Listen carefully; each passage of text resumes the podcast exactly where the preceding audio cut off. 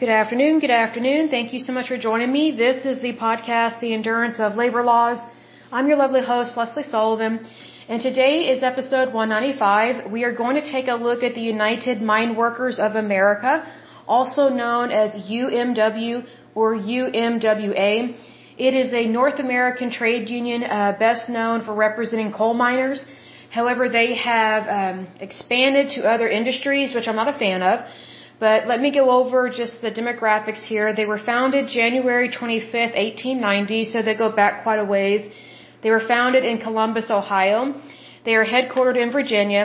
Now they do have two locations in terms of countries, so this is a international union. Again, I'm not a fan of that because I think it leads to problems with trying to effectively uh, have our workers have really good wages even though we are not Canadians, we are Americans and Canada is socialist, we are not, we are capitalist.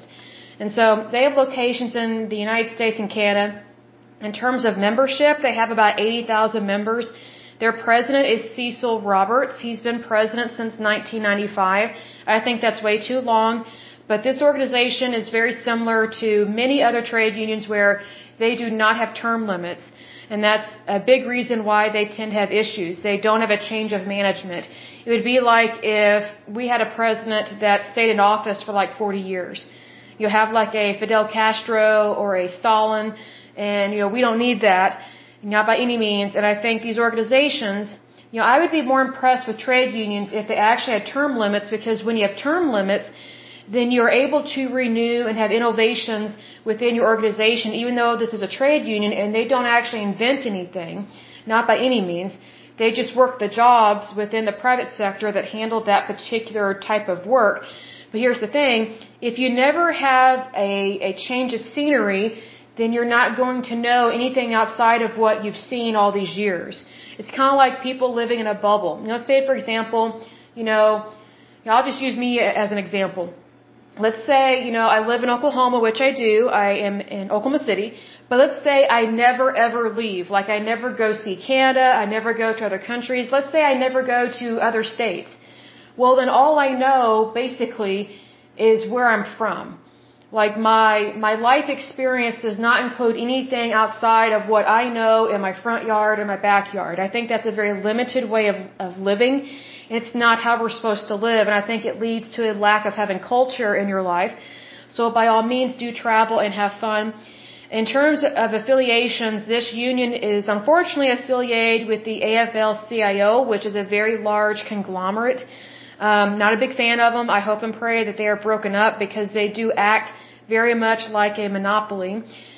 I'm not a big fan of monopolies, whether they are in the public sector or the private sector or trade unions, whatever the case may be. Monopolies are illegal in the United States, but unfortunately, um, for some reason, it's hard to take people to federal court now uh, if you go after them for having a monopoly. So I don't understand why the Federal Trade Commission doesn't handle more of that stuff. I don't understand why they don't go after more people that misbehave like that. I mean, I'm not a fan of having court cases and having legal issues for anyone.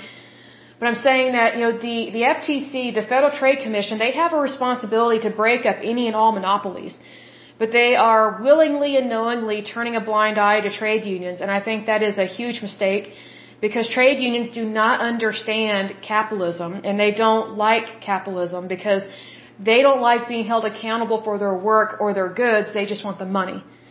And this has led to a lot of inflation. I mean, just think about the cost of the goods that you're purchasing at Walmart and Target and grocery stores in general. I mean, I think, you know, where I live in Oklahoma City, I'm near a Sam's Club and a Costco. From, from what I can tell, whenever I drive by, going to and from work or running errands, whatever the case may be, I've noticed a huge increase in people shopping at Costco and Sam's Club because they, they need and want the wholesale prices. They they can't afford some of the stuff that they normally buy at a Target or a Walmart or CVS or Walgreens and you know things of that nature. And I think that's really sad. I mean, I'm all for people having a membership to Costco or Sam's Club, you know, both, whatever the case may be. But, you know, if I notice a huge increase in people that are shopping there just by driving by, you know, to me that tells me a lot of families are, are really pinching pennies right now. And that's really sad.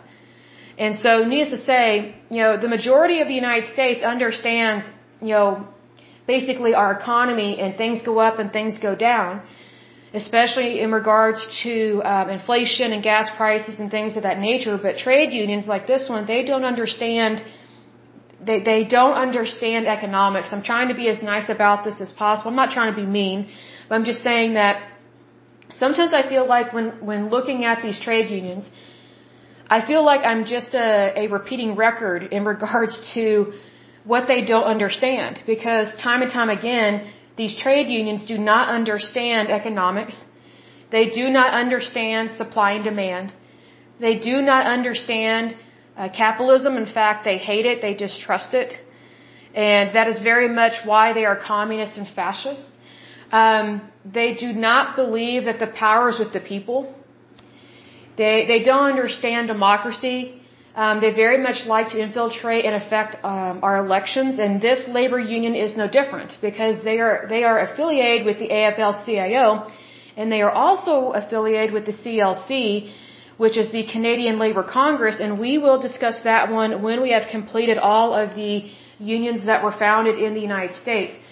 But needless to say, this labor union, they started out I can't necessarily say with good intentions because a lot of these trade unions were started by fascists that immigrate over here uh, to the United States, and so they very much have a communist way of looking at things, and I think that is very much a dangerous uh, ideology to have, especially in regards to working in a capitalistic society, um, because they don't really. Here, you know, here's the thing. If you believe that communism is the answer to your problems, you have not read history. You, you do not understand what the Soviet Union went through and what their people went through. Like millions of people died from starvation because the communist government controlled everything, including the cost, the, the supply and demand of goods, basically at grocery stores. That is exactly how trade unions act and behave. They think they know more than everybody else, and they do not. And they think that they should run these companies that they work at when they don't actually own the company, they just work there. See, that's the problem. Communism and Marxism and fascism, they very much want to take over your company. See, because again, under communism and Marxism, they believe in the collective. They don't believe in individual rights. So that's why trade unions do not really understand what it means to live and work in America. They do not understand it. Even if they were born and raised in America, it's, it's just this dysfunctional thinking that they do not understand the very country that is helping them to have a job and actually helping them to make really good money and make more money than other workers that work in the exact same industry, but yet they have the audacity to complain. It's like you gotta be kidding me. Um, but anyway, some of the things that um, that kind of took me aback was that this labor union represents not just coal miners these days, which I find kind of odd. Now they represent healthcare workers, truck drivers, manufacturing workers, and public employees. People that work in the public sector, basically government jobs in the United States and Canada. That to me is a legal issue. Because a lot of public employees they already have a federal uh, trade union that goes to bat for them for their bargaining contracts. So I just wonder if they are joining multiple labor unions and affecting our, you know, the, the cost of goods and the cost of services. I mean, just think about how expensive our healthcare costs are. Well, one reason why is because we have a lot of people that don't understand healthcare. And they think that healthcare should be free. Healthcare is not free, even under universal healthcare. Even in socialized medicine, it is not free. It costs everybody a lot of money. The reason why is because under socialized medicine and under universal healthcare, you're not seen as an individual. You are seen as a collective.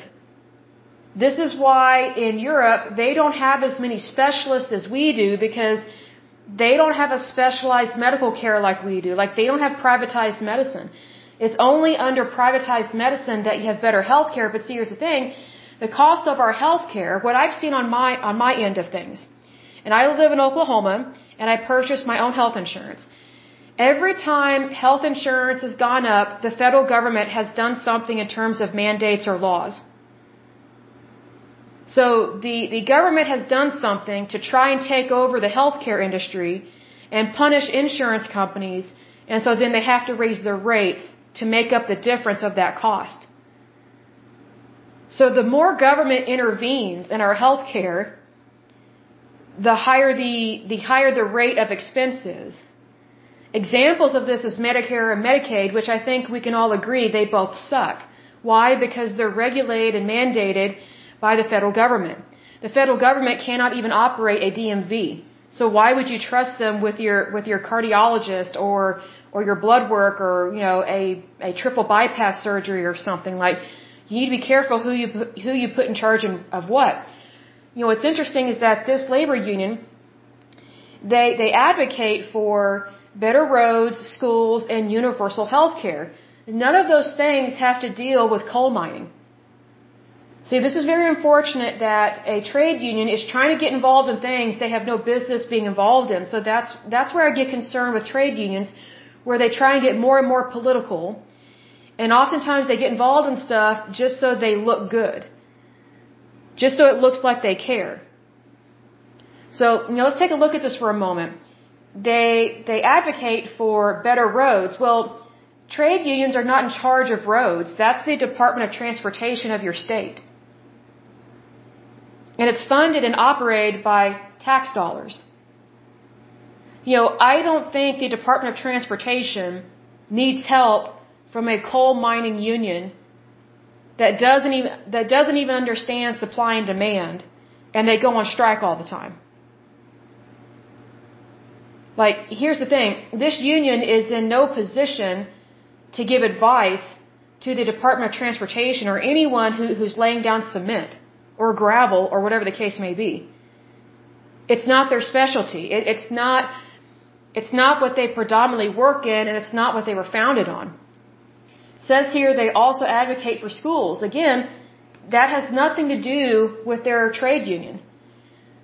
Schools have to deal with the Department of Education, which technically is a federal and a state level. So the Department of Education one of those agencies is a federal agency, and there is a higher education department as well. So here's the thing. You have federal, federal tax dollars and state tax dollars that are used for schools. None of that has to deal with the trade union, especially this one. The only thing I can think of in regards to school is maybe like a teacher's union. But teachers unions, you know, they're just there for the money. You know, they're not there to help actually get kids uh, to read more or read quicker or learn more. It's about their wages and their benefits. The other thing that this group advocates for is universal health care. Universal health care sucks. It's not good. People actually immigrate to the United States because we have privatized healthcare and they can actually purchase what they need, what they want, when they need it. In every other country on the planet, especially when they have socialized medicine or universal healthcare, you have waiting lists and delays, delays, delays. Universal healthcare is only good if you're young, if you're young, fit, and healthy, and you never go to the doctor. You know, at some point, you have to go to the doctor for something. I mean, it, it, it's just how it is, even if it's not for something as serious as like cancer or something. But here's the thing it's very typical for universal health care to, to not have specialties anymore. So basically, they basically try and pawn you off to all these nurses that are not doctors. That is exactly what is taking place in Europe, specifically the UK. And I find that to be very disturbing because in universal health care and socialized medicine, you're paying for that very health care that you are not receiving when you need it. But see, here's the thing. Government cannot even balance its budget. So why would you put it in charge of your health care? It makes no sense to me. government does, does not even understand its own tax code, but yet it implements its own tax code and tries to audit people all the time. Sometimes justly, sometimes unjustly, whatever the case may be. But here's the thing, you know, your health care belongs to you. It's a private matter. It's not a universal matter. It's a private matter. It is between you and your doctor. But under socialized medicine, aka universal health care, there's lack of privacy, and there's lack of access to medical, medical care, excuse me, and there's lack of access to prescribed medicines that you need, specifically the more expensive ones that treat more serious conditions and diseases. See, the way that universal health care stays afloat is it denies people access to health care. Do you really want to be denied that? I find it very odd that a trade union that has really cushy benefits would be for universal health care because I guarantee you they would not like universal health care at all. So I don't understand why they think that they have a valid opinion or a say so on better roads, schools, and universal health care. Like that's not their industry. And what's interesting is that I think the way that they try and get involved is they allow different types of people within their work, you know, let me rephrase that. They allow different types of jobs and people that work those jobs to then join their union, which would make sense as to why now they have healthcare workers, truck drivers, manufacturing workers, and public employees. None of those have anything to do with mine working. None of it. It has nothing to do with coal mining. So needless to say, a lot of these workers that are union members, they're just being used for their union dues.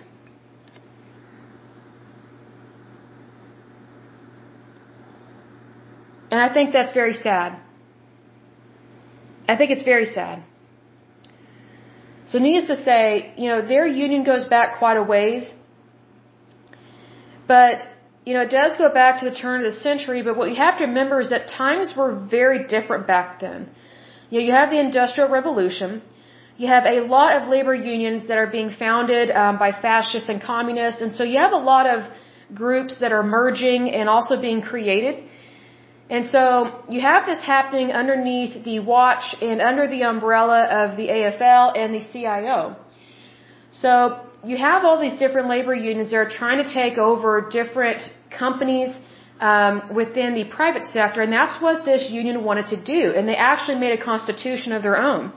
In their constitution, in the preamble, it says, "We have founded the, U- the United Mine Workers of America for the purpose of educating all mine workers in America." to realize the necessity of unity of action and purpose, get this, in demanding and securing by lawful means the just fruits of our toil. Here's the thing. They are in no position to demand anything unless it's something that is breaking the law. Which some of their strikes have been about uh, companies and I guess the people that operate um, on site at these mines. They were, I guess, mine workers they get paid by the pound, at least they did back then. I don't know if they still do. And so these operators working on site at these mines, they, they were gypping the workers by affecting the weights and the scales of these weights or whatever. And so that is very much gypping someone. That is a uh, state offense. Well, technically that is a criminal offense and a federal offense.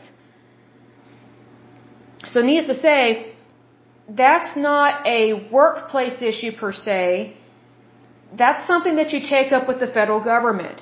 And also, you can press charges at a state level via your prosecutor within your area. See, because here's the thing.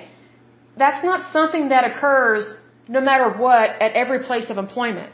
But unfortunately, these trade unions, they make it seem like it happens everywhere, all the time, it's all bad. That's, see, they kind of have a all or nothing mindset, and that's not, that's not very mature. That's very childlike thinking. It's not very educated thinking. Because to think that every employer is bad is just stupid. You know, you know, like for example, I live in Oklahoma, which you know, which is an at-will state. And yes, I've worked for some bad people that I did not enjoy working for. And you know, times can be tough here in Oklahoma, but not every employer is bad. Just because I've had one bad experience over here that doesn't mean everybody's bad. That's not what that means. But trade unions, they like to group people like that. They like to, you know, punish everybody at the same level. And technically you can't legally do that. And plus here's another thing, you're not supposed to morally do that. Like you can't blame somebody else for what someone else did. It just doesn't make sense. You know what I mean? It's like the sins of our fathers. You know, like the, the, uh, what's that? The, the French Revolution. So, you know, that's really not a good mindset to have. You need to use common sense. But some of the things that they had in their constitution is, it says here, their constitution listed 11 points as the union's goals. Some of these are really good. A couple are kind of weird and uh, go against um, democracy and capitalism because obviously they're a trade union. They do not understand the economy. So the first one is payment of a salary that represents or, or compensates um, with the dangerous working conditions. So basically, uh, be compensated for the work that they do, especially considering that it is dangerous. The next one is payment to be made fairly in legal tender, not with company script. I agree with that. Next is provide safe working conditions with operators to use the latest technologies in order to preserve the lives and health of workers. Here's the thing. I'm all for that, but here's the thing. A lot of work around the turn of the century was dangerous anyway, just because stuff had not been invented yet. So yes, that's a good goal, but one of the bad things about something like this, when you put something like that in the Constitution, in your Constitution for your organization, it makes it seem like all places of work don't care about their employees and all of them don't care about having the latest technologies, which is not true. Almost all jobs around this time were dangerous. It didn't matter if you worked in coal mining or, you know, you, you worked in, you know, dustbins or maybe you handled the trash or maybe you worked on a railroad, you know, whatever the case may be. Almost all jobs around this time had some element of it not being safe. It's just that the industry had to grow and change to catch up with safety. That's typically what happened here. The next goal was provide better ventilation systems to decrease black lung disease and better drainage systems. I agree with that. Next one is enforce safety laws and make it illegal for mines to have inadequate roof supports or contaminated air and water in the mines. I agree with that because that should be common sense. Next one is limit regular hours to an eight hour workday. Here's the thing. Sometimes there are different types of jobs that require a 10 to 12 hour shift, sometimes a 24 hour shift. So sometimes mandating that you have a 8 hour workday is not really realistic. An example of this, I've met nurses over the years that sometimes when they work a shift at the hospital, sometimes in the ER, it's a 24 hour shift. And sometimes they will work two 24 hour shifts to cover their full time labor for that week. And that's just how the job is. Because sometimes it's, it's not plausible or feasible to have an eight hour workday. Like everybody would love to have an eight hour workday, but it's not always possible. And here's the thing, just because something is not always possible, that doesn't necessarily mean that it is illegal, is my point. But see, unfortunately, trade unions, they like to make it seem like, hey, if it's not an eight hour workday, then oh, it's just all bad and you must not care about the worker. That's not true. That's not true at all.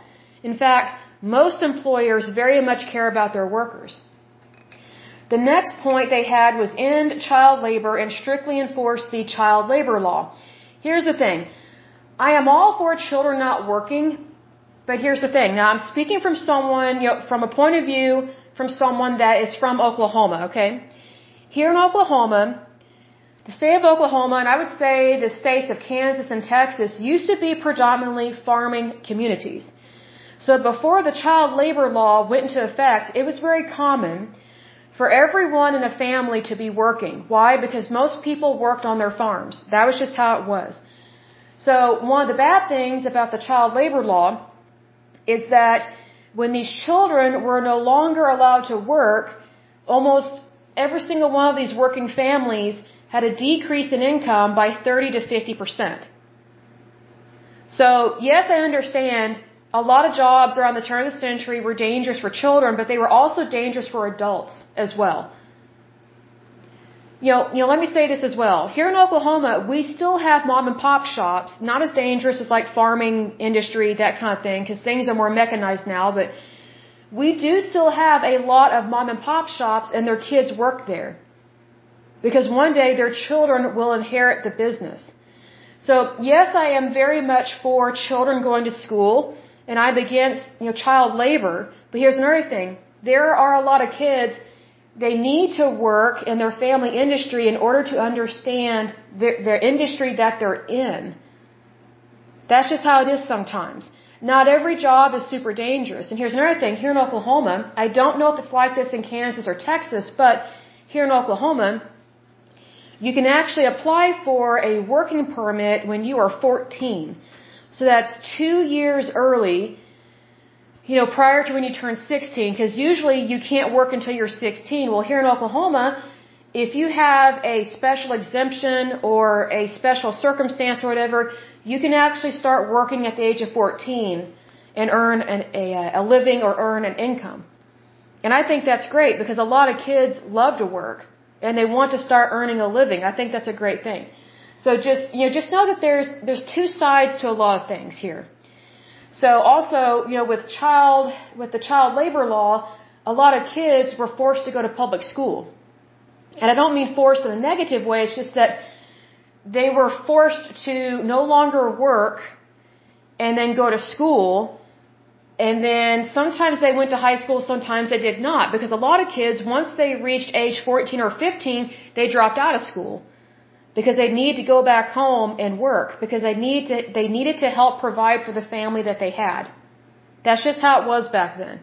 So times have changed. Like now we kind of have more of the quote unquote nuclear family, which I don't even like that term really because it's a lie.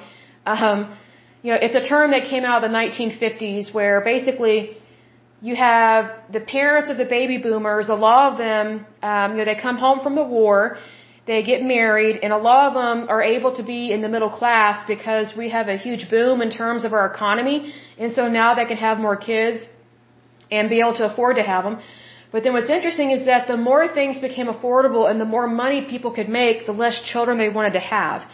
So typically the nuclear family is a mom and a dad, a male and a female, not two women, not two men, because that's not a family, that's just disturbing. Um, so you have a male and a female, husband and a wife, and they typically have about one to two kids. You know, it's very rare for me to meet people that have more than two children. And see, that's considered the nuclear family. So that's just kind of how it is these days. The next goal that this labor union had was have adequate scales to weigh the coal products so workers could be paid fairly. So we talked about that where uh, stupidly and unfortunately, these workers were, were getting gypped based on you know the the people that were operating the mine, the managers working there, were affecting the scales and the weight, so that way the workers would not get paid what they should have been paid. Okay, that is stealing. That is thievery, and so these people they should have very much taken that up um, with the labor department, whether within their state or at a federal level. Because, you know, just because this happened at one mine, that doesn't mean it happened at every mine. Like, like you can't just have a blanket statement, oh, all coal mining operations are bad. That's not true. Like we know that's not true because some, some places people very much enjoy working there. So it's just how it is. Not every employer is perfect, just like how not every employer is bad. The next goal that they have is payment should be made in legal tender. I agree with that. Next one was establish unbiased public police forces in the mine areas that were not controlled by the operators. And this is very unfortunate that this stuff happened, what I am about to say. Many operators hired private police who were used to harass the mine workers and impose company power.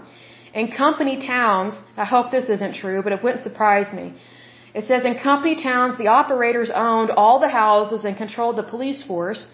They could arbitrarily evict workers and arrest them unjustly. Here's the thing. I understand that probably did happen, but you handle it appropriately. So here's the thing. If you have bad police forces or if you have a dirty cop, sometimes you have to go up the chain of command to get things to change. See, because here's the thing. A lot of corruption starts from the top down, not the bottom up. So in this particular case, I just wish they had hired a lawyer and or sued City Hall for this stuff. Because it's ridiculous that the, these mining operations, they were able to hire, you know, sometimes an entire police force in a town just to be horrible to these mine workers. I mean, I hope and pray that's not true, but in some areas it wouldn't surprise me. Because sometimes small towns are very corrupt. I don't like it, but that's how it is. But needless to say, there are things that you can do, like there are laws already on the books on how to handle corruption that occurs at a public level, meaning like in the public sector. And what I mean by that is that police forces are paid with tax dollars. That's why they are public servants. They're not private servants, they're public servants, meaning our tax dollars pay their wages. So being that our tax dollars pay their wages, they should have never been allowed to operate like that. Because they are receiving a federal or a state pension, typically. So needless to say, you know, there are rules, laws, and regulations about how to hold someone accountable for the unjust things that they do, especially when they are supposed to serve and protect the public, not just a particular corporation. The next and last one, in terms of their goals, was the workers reserve the right to strike, but would work with operators to reach reasonable conclusions to negotiations. Here's the thing. They do have the right to strike, but very rarely are they reasonable in terms of their conclusions in regards to negotiations. Trade unions tend to be very much not um, in line with what is happening in the community, um, in their industry, or in the economy of the United States. I don't know how they view Canada.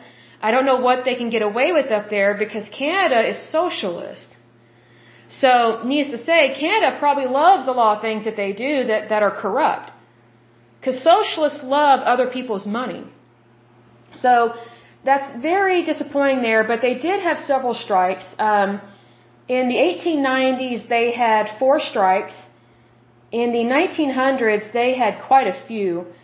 Um, I'll just list off a few. They had the coal strike of 1902. They had the 1903 Colorado coal strike. They had the 1908 Alabama coal strike. They had the Westmoreland County coal strike in 1910 and 1911, and that took place in Pennsylvania. Then you have the Colorado uh, Coal Field War, which occurred um, in September 1913 to December 1914. Then you had the Hartford Coal Mine Riot that occurred in July 1914. Then you had the United Mine Workers Coal Strike of 1919. Then you have the, let's see, the 1920 Alabama coal strike. And then Nova Scotia, they had about two or three coal strikes in the 1920s. So, you know, I'm not going to go into each individual one because it's really long, but here's the thing. I can understand why they would strike, especially in regards to safety, working hours, and pay. Here's the thing though. Whenever they go on strike, especially during this time frame, because this is around the turn of the century, Here's the thing coal was used for a lot of things during that time.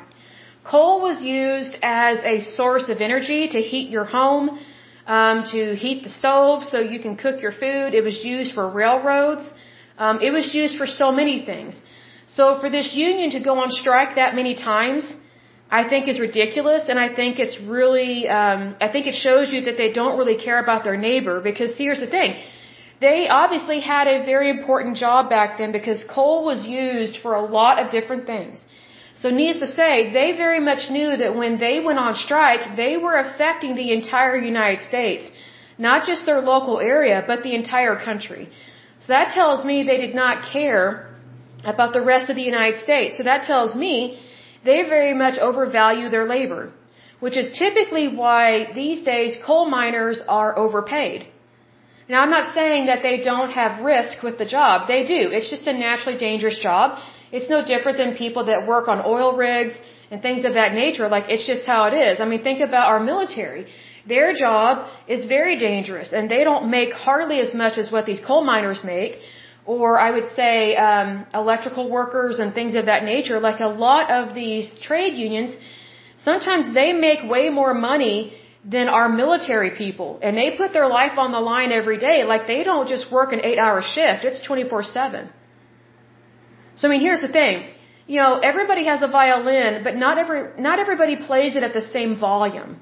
Unfortunately, these trade unions, they tend to play it really loud. And there are some things I agree with them on, but you know, here's the thing. Like I can agree with them on safety standards and things of that nature. But I don't agree with them going on strike like this. See, here's the thing. If there's a safety issue, then you hire someone, you reach out to someone to invent something to help your work become safer. You don't just say, oh, I'm not showing up.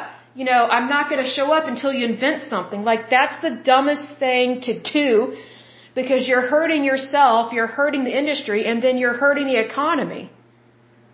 And I think that is very selfish, but, you know, these trade unions, they tend to be very selfish anyway because they tend to only care about their labor and nobody else's, which is very unfortunate. Um, but I will go ahead and end this podcast. But as usual, until next time, I pray that you're happy, healthy, and whole, that you have a wonderful day and a wonderful week. Thank you so much. God bless and bye bye.